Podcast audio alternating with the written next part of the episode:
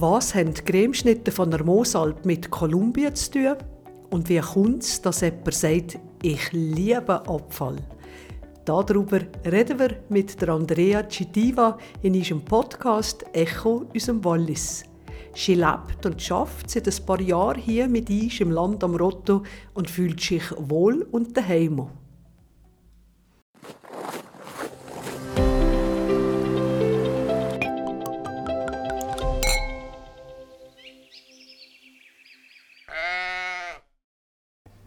Wir sind wieder mal unterwegs für diesen Podcast im Grotino im Kapitel 7 in Raro.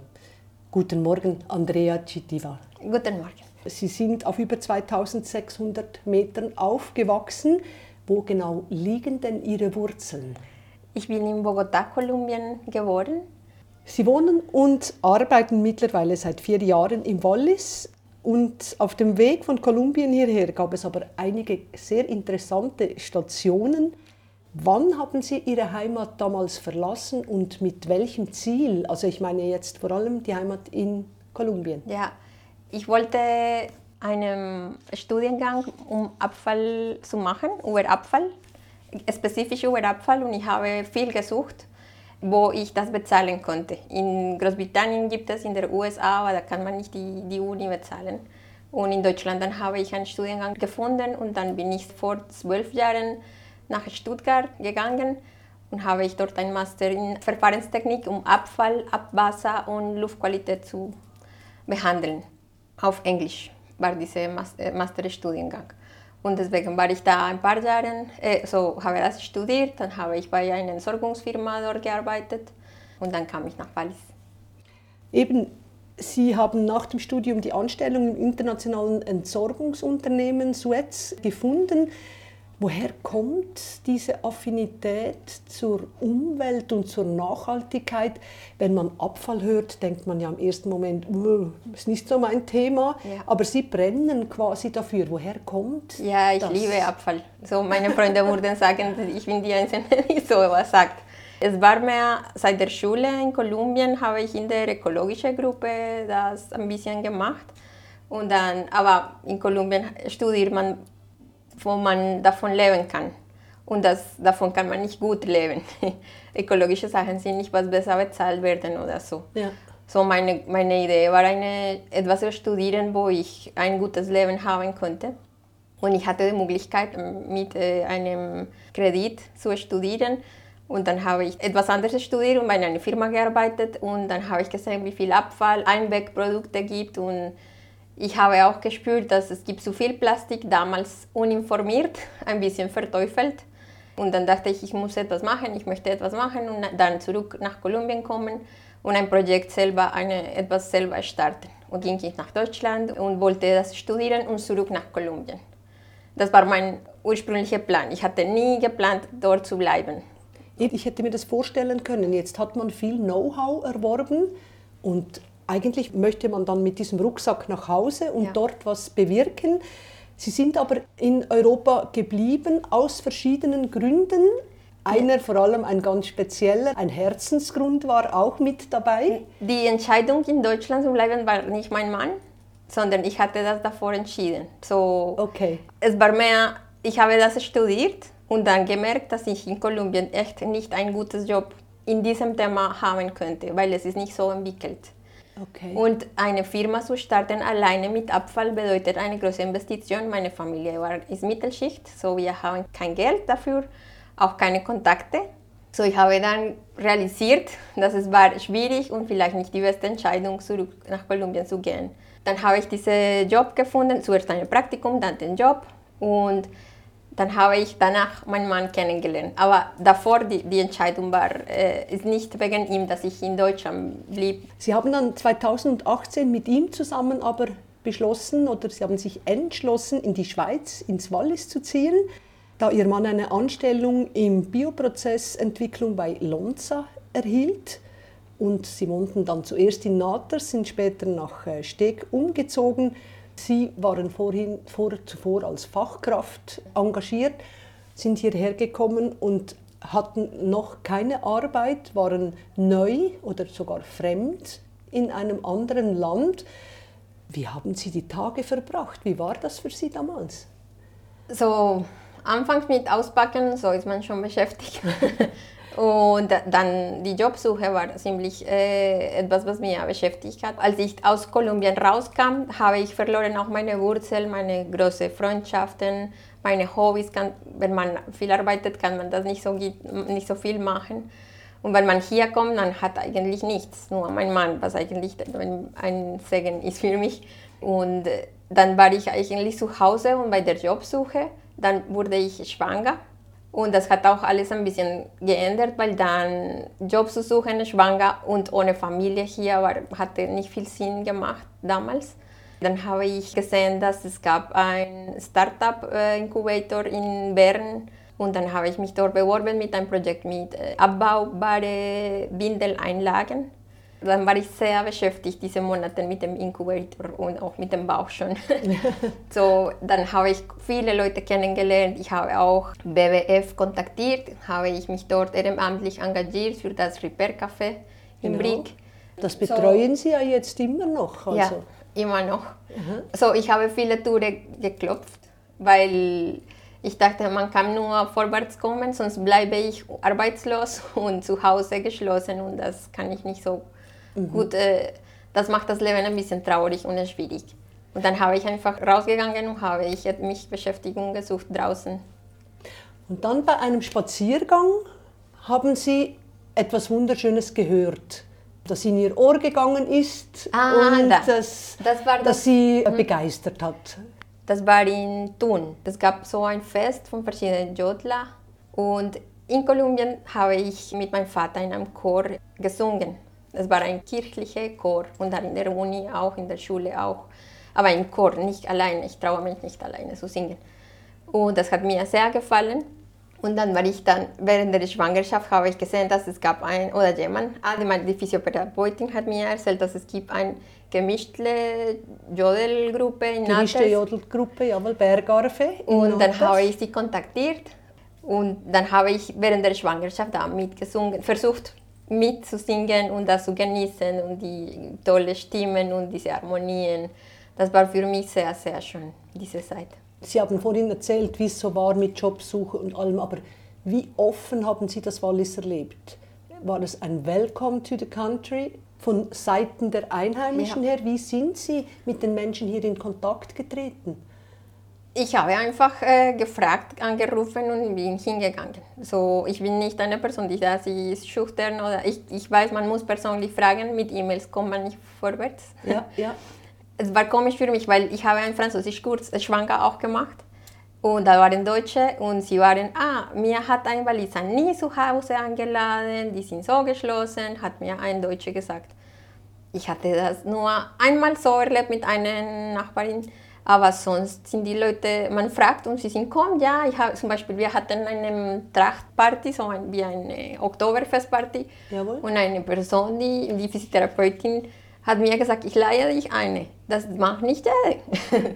ich weiß nicht, ich, weil ich so offen bin auch, dass ich komme zu den Leuten und wir geben die Nachbarn manchmal, was man, man wagt oder aber diese Erfahrung von Geschlossenheit, die manche manchmal sagen, habe ich nicht bis jetzt so mehrheitlich gefühlt. Die Leute sind hier offen, weil man, aber man muss rauskommen. So, ich kann nicht erwarten, dass die Leute zu mir kommen. Ich muss raus, sonst bleibe und fragen und ohne schüchtern.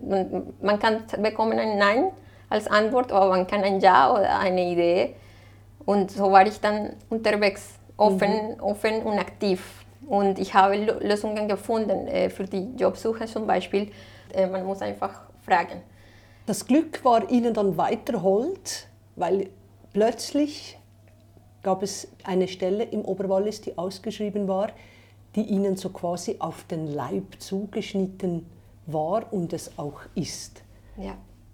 Als ich habe dieses Projekt mit dem Windel abbaubare Einlagen, hatte ich mal der Abfallberatung kontaktiert für eine Frage, wo kann ich eine Bioanlage finden, die diese Anlagen, Einlagen kompostieren und so. Und dann hatte ich Kontakt mit der damaligen Abfallberater. Und dann habe ich in der Rhone damaligen Rhone-Zeitung die Anzeige gefunden oder gesehen, wo steht Umweltingenieur gesucht und auch mit Abfall, mit Informationen zu Abfall oder Hintergrund zu Abfall. Eigentlich, ich bin keine Umweltingenieurin, weil ich die Natur nicht ganz gut kenne. auch. Aber die Abfall, ich dachte, ich bewerbe mich einfach und ich vermute, der damalige Abfallberater hat gesagt, ah, ich habe diese Frau kennengelernt und dann haben sie mir zu diesem Interview eingeladen. Und das war eigentlich äh, Glück, weil es war eine Anzeige in der Zeitung, so nicht Internet, nicht ja, ja. Äh, Bekannte auch. Einfach so ist gel äh, gelaufen und dann war sie ziemlich glücklich, weil es passt mir sehr gut aktuell.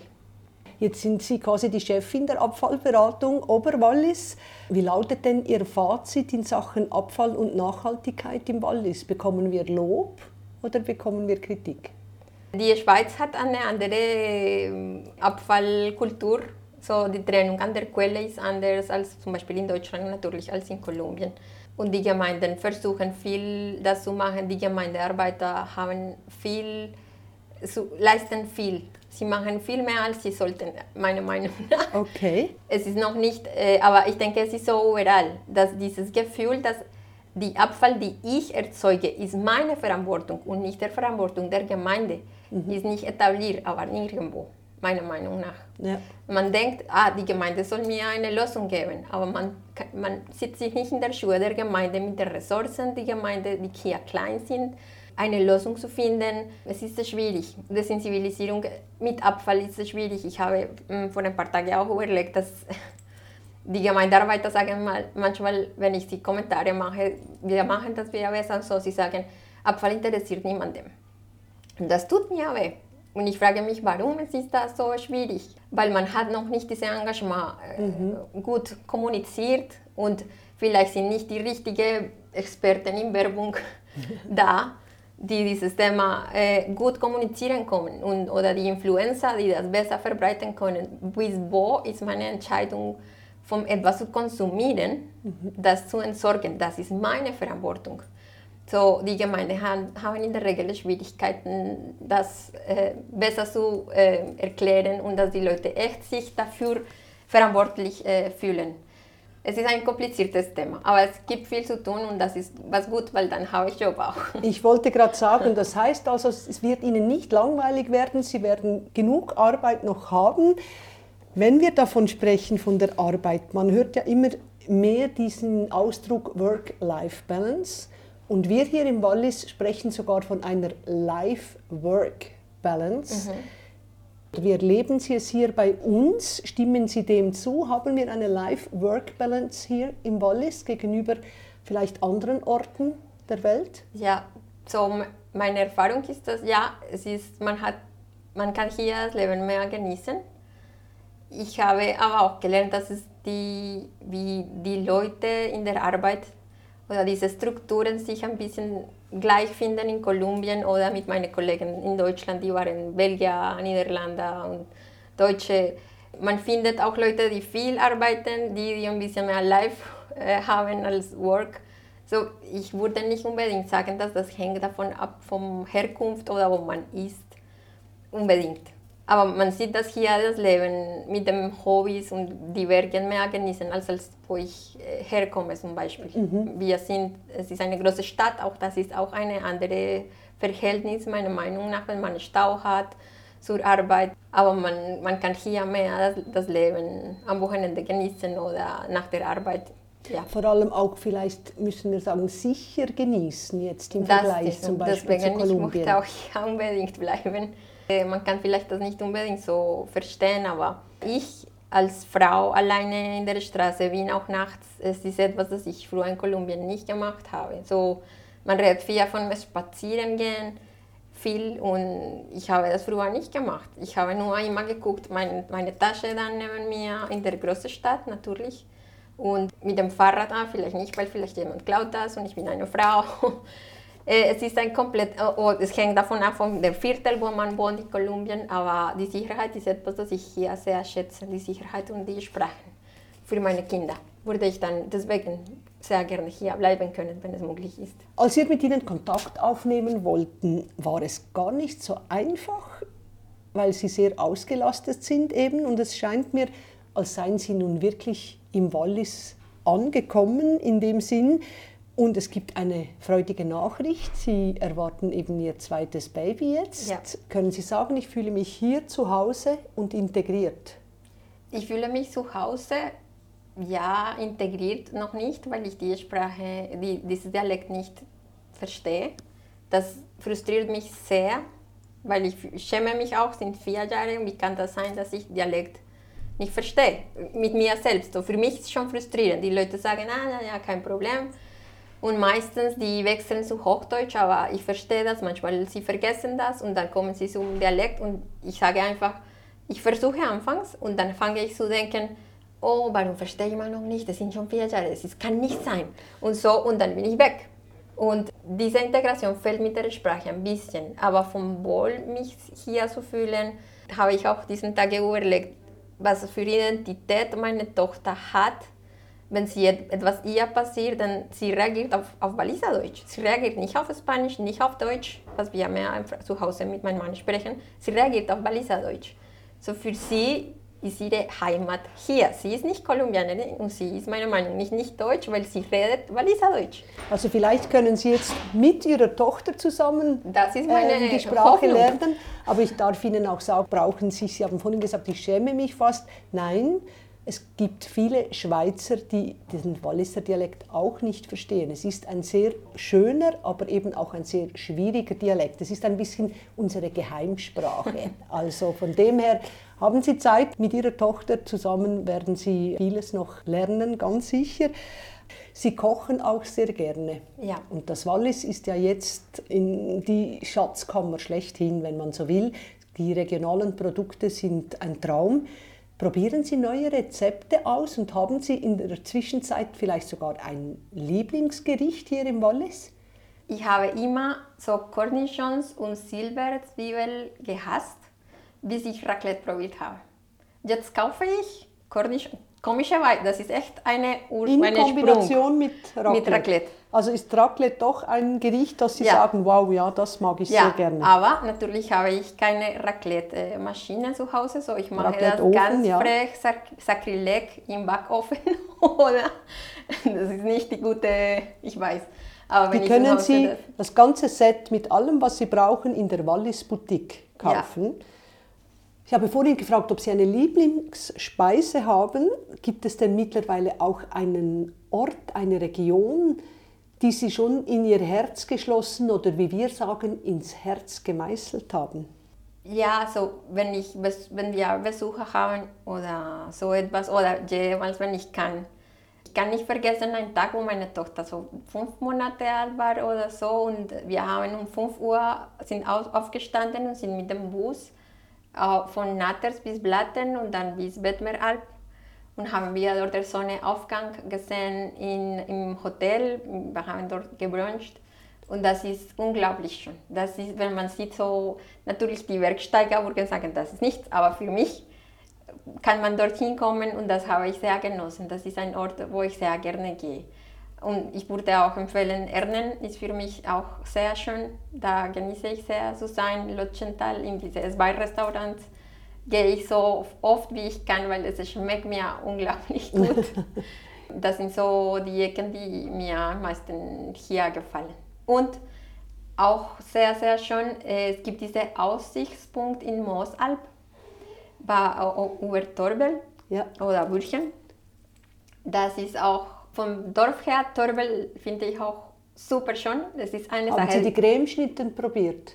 Dieses Nein, Dessert? da muss ich... Ja, Cremeschnitt habe ich probiert vor einem Monat. Und das schmeckt mir so nach Kolumbien. So, äh, so ein, etwas, das wir in Kolumbien essen. Dass ich war, oh, warum habe ich das erst jetzt? Es sind schon vier Jahre. Das ist echt, es schmeckt mir auch sehr. Aber vom Ecke her, Torbel ist ein Dorf, der man nicht erwartet, so wie es ist. Törbel umämt, die finde ich anders, komplett anders. Nicht, was man denkt, die Schweizer ist mit dem, mit dem Aussicht, man sieht äh, Griechen, auch die Saastal-Eingang, auch der rechts.